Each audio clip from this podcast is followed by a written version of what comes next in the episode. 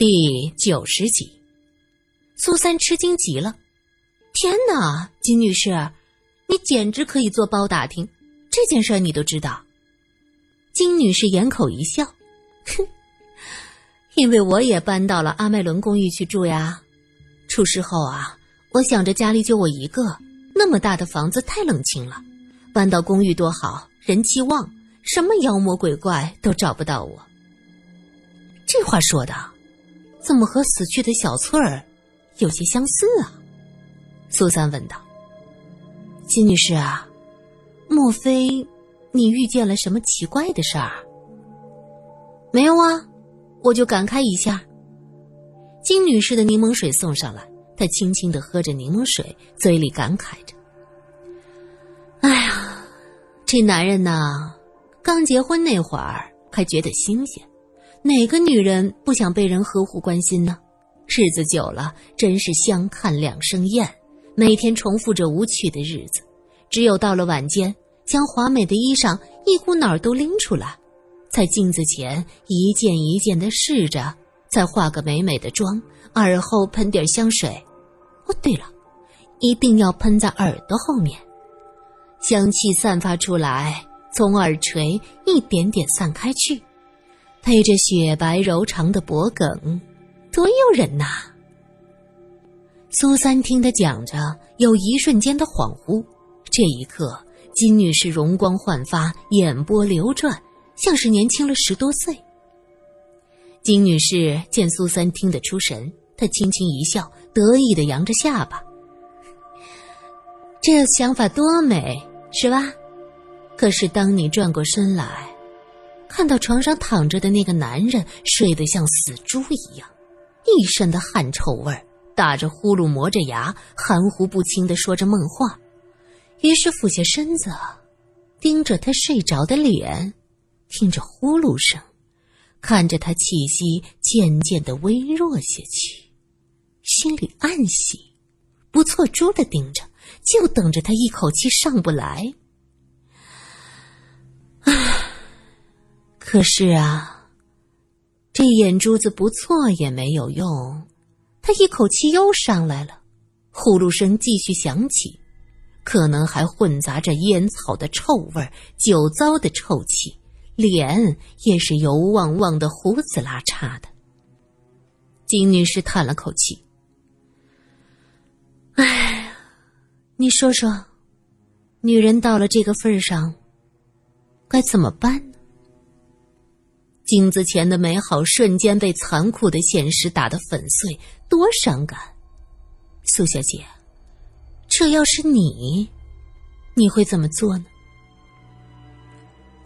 苏三听到这儿，只觉得后背像是爬上了一条蛇，悄无声息，一点一点吐着信子往上爬着，他浑身直起鸡皮疙瘩，有些毛骨悚然。金女士见他神色不对，扑哧的一声笑出来，冲着苏三吹了口气：“我的好妹妹，你眼睛瞪得那么大干什么呀？好啦好啦，当个笑话听听就好了嘞。”他站起身，对着侍者挥挥手，将一张钞票放在桌上：“这位小姐的，算我的。”哎，金，苏三急忙喊他。可是金女士已经开开门走了出去。看着她婀娜的背影，苏三的心里很不是滋味。他突然想到之前金女士向自己描述张佩佩父女的情景，也许这一切都是他计划好的。他很有心计，将一切都看在眼里，记在心上，找一个合适的机会和盘托出。然后自己就能独吞张家的财产。张佩佩这辈子，怕是不会从精神病院出来。张先生十年后服刑期满，谁知道会是什么情景啊？人生有着太多的未知了。苏三匆忙赶回报社，将阿麦伦公寓坠楼案原原本本的写出来，包括之前张先生找到自己讲述的梦境。这篇稿子写的跌宕起伏，写完交给社长。那位年轻的社长看完，高兴的一拍桌子：“苏小姐，你真是太厉害了！张永寿坠楼的事件，因为发生在麦阿伦公寓，现在各大报纸争相报道啊。我方才得知你写这篇稿子，还有些担心，怕我们没什么新意。可是想不到你竟然有这么精彩的内幕。这位社长二十多岁，姓马，大名叫马万年，据说也是位小开，拿着家里的投资做事业，为人呢文艺一些。别人做生意，他做文化投资。这家报纸规模不大，总登载些奇闻异事。本地的小道消息以及小说连载，偶尔来点儿散文、游记和诗歌，算是给本地的穷文人一个挣钱的机会。是那位张先生找我的啊，我也是撞大运，运气好。总之还是你苏小姐名声在外呀，否则那位张先生怎么不来找我诉苦呢？这篇报道。苏三写了张永寿之前来找他咨询的事儿，关于他的预知梦以及罗隐的怀疑，只字不提。现在的苏三已经完全了解破案的程序，文章可以渲染的好看一些，可是破案的关键性的东西是一丁点儿都不能透露的。交完稿子，苏三决定回家去。刚收拾好东西，办公室的电话铃就响了起来。苏小姐吗？电话那头是一个低沉的男声。是，哪位？苏小姐，你想不想要点独家消息？你有消息卖？关于哪方面的？自然是今天最大的新闻。阿麦伦公寓。那人的语气低沉，恍惚中给人一种娓娓道来、讲故事的感觉。苏三总觉得这声音、这说话方式似曾相识，他急忙追问：“你有张先生坠楼的情报？”可就在这时，电话突然挂断了，嘟嘟嘟的忙音传过来。房间里很安静，苏三看着对面的座位，今天中午戴着礼帽和墨镜的张永寿就坐在那儿，对着自己侃侃而谈。侃侃而谈，对，就是这样的感觉。苏三握住电话的手因为激动而颤抖，他忽然间想起这个声音和这个语气为什么这么耳熟了。苏三急忙将电话打到罗隐的办公室，听着回声响了很久，却始终没人接。该死，他不会不在吧？他想到这儿。又将电话打到警局大厅找苗一或小娜。头儿啊，刚出去。电话是小娜接的。苏小姐，你有什么事儿吗？苏三心想，还是等着罗隐回来再说吧，便随口问道：“没什么事儿，你们探长这么忙啊，这是又做什么去了？”小娜刚要说话，苗一在一边轻声说：“苏小姐。”小娜点点头。苗一一把抢过来，苏小姐，我们头特忙，忙着相亲去了。什什么？相亲？是啊，家里人催得急，咱们头每天忙得没个时间点儿，所以呢，这罗家姐妹多，就给介绍俩小姐。苏三放下电话，愣愣的看着窗外好一会儿，房间里很安静。他忽然听到一声叹息，倒是将自己吓了一跳。苏三急忙看过去，这才发现是自己的叹息声。我叹息什么？苏三轻轻一笑，拎起公文包走了。苏三出来也没找黄包车，一个人拎着包，慢慢的沿着街道一边走一边看。要过年了，昨天下了小雪。一晚上的风，一点雪花也没留下。街道干净，行人步履匆匆。早上的号外闹得沸沸扬扬的阿麦伦公寓的事件，只是人们茶余饭后的谈资。冷风袭来，苏三裹紧了大衣。一辆车在他身后按着喇叭，苏三往边上让，结果那辆车还在不停的按着。无名业火熊熊燃烧，苏三转身质问。你有完没完呐？没完。一个熟人从车窗探出头来：“怎么是你？呵呵，一直没敢来看你，最近还好吧？”莫名尴尬的笑笑：“切，托你的福，竟然还活着。哎呦，还生气啊？”苏三转身不想理他，莫名开着车不紧不慢的跟着，时不时按了一声喇叭。苏三这会儿忽然变得很急躁，恶向胆边生，猛地站住，问道：“你到底想做什么？”“我向你道歉。这个时候我请你吃饭赔罪，如何呀？”苏三忽然一笑，春风拂面。好啊。苏三上了车，莫名问：“你想吃什么？什么好吃吃什么。”莫名听到这话暗喜，他既然肯吃东西，那就是没事儿了。于是建议道：“你没吃过川菜吧？”苏三点点头，并没有去过那边。川菜好吃吗？我在陪都待过两年，觉得不错。怎么样？咱们去吃川菜。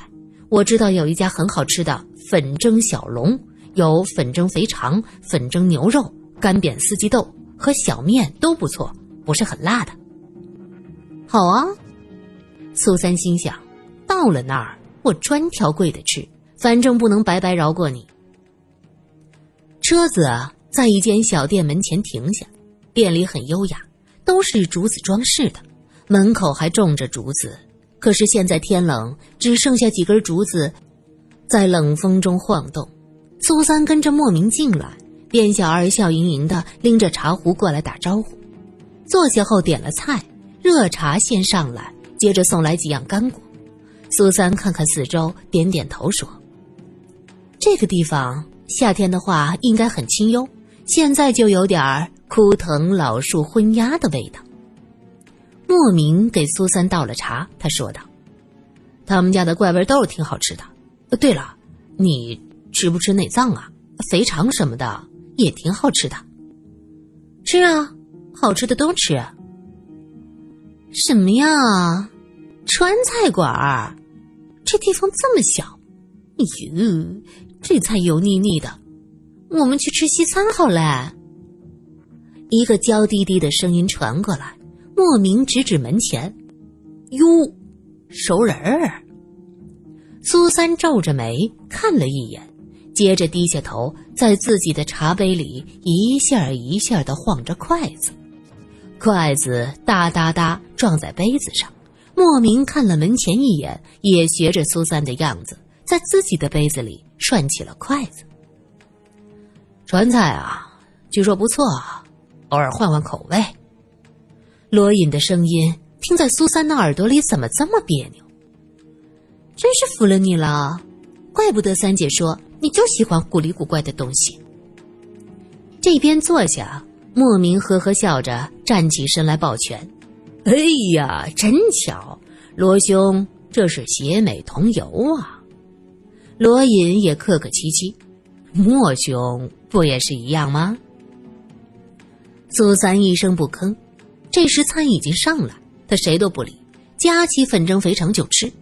罗隐对面的女孩子正扭头看过去，看到这一幕，忍不住掩住口：“罗先生，我们不是也要吃这些东西吧？”罗隐扬眉一笑：“为什么不吃啊？这些菜蛮好吃的。对了，你不是很崇拜夫人吗？听说夫人在陪都识货，也很喜欢吃川菜的呢。”怎么可能啊！夫人可是在美国留学回来的，怎么可能喜欢这等阿杂东西？你以为牛奶面包就不阿杂？罗隐冷笑：“那牛奶是人挤出来的，你以为挤奶的时候那些工人就那么老实去洗手？那手指不定摸过什么呢？牛屁股都有可能。还有那面包，那面揉啊揉啊。”哎呦！不要再讲了，我受不了了！那女人尖叫起来，她看着周围，想将兔子又咽了下去。苏三冷冷的哼了一声，给莫名加了一块肥肠，说：“第一次吃这个东西，闻着臭，吃着香，和臭豆腐差不多，好好吃啊。”那小姐听到这句话，担心的看着罗隐：“我们不要点这些乱七八糟的，可不可以啊？”莫名在一边笑着：“哼哼。”罗兄每天要面对那么多尸体的心肝肺，没想到竟然连内脏都吃得下去，真叫人佩服。苏三闻言，悄悄给他竖了个大拇指。那女子惊愕的看着罗隐：“，你真的要面对那些东西啊？”“是啊，我是警察。”“可是三姐说。”你是留洋回来的，怎么去做那些呀？那女孩微微皱着眉。这时，苏三那边粉蒸肉也端上来，苏三夹了一块，尝尝味道不错，就指着这肉对莫名说：“我认识罗探长的时候啊，他破的那个案子就有红烧排骨、清炖肥肠、冰镇人头。”没等他说完，那边女子嗷的一声，捂着嘴就跑了出去。罗隐耸耸肩，手一摊问：“承认吧，你俩谁的主意？非得给我捣乱？”莫名笑道：“ 罗兄，你这是什么意思啊？咱们这是巧遇，巧遇哈。”说着，冲苏三眨眨眼睛。苏三会意的点头：“罗探长。”那位小姐是谁啊？也不给咱们介绍介绍。这时，那位小姐已经回来，正好听到苏三这句话，便矜持的伸出手：“你好，我叫艾莎，很高兴认识你。”苏三伸出手看了看，然后在大衣上擦了擦，说：“哎呀，满手的油，不好意思啊。”说着伸手去握。艾尔莎吓得急忙将手背到身后，瞪大了眼睛，气鼓鼓的盯着苏三。罗英喊着：“算了，今天不该来这吃饭。艾尔莎，咱们走吧。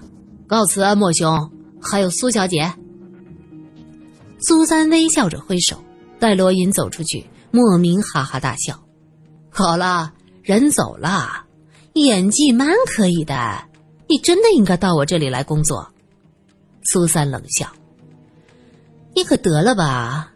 别以为我这就放过你，莫名其妙，挑贵的菜点。今天我要大吃一顿。”第二天早上，苏三伸着懒腰，唰的拉开窗帘，天已经大亮了。推开窗，一股清爽的空气扑面而来，他贪婪的深深的呼吸了一口，嗯，有生煎包的气味儿。豆浆的气味还有猪油小馄饨。苏三扶着窗子四处张望，他并没有看到这附近有馄饨摊儿。这时，他看到袁晨从大门走过来，回头看到他在楼上，对他招了招手：“苏姐姐，我上学去了。”苏三看着袁晨远去的背影，从心底里佩服他能这么快。就从失去亲人的痛苦中走出来。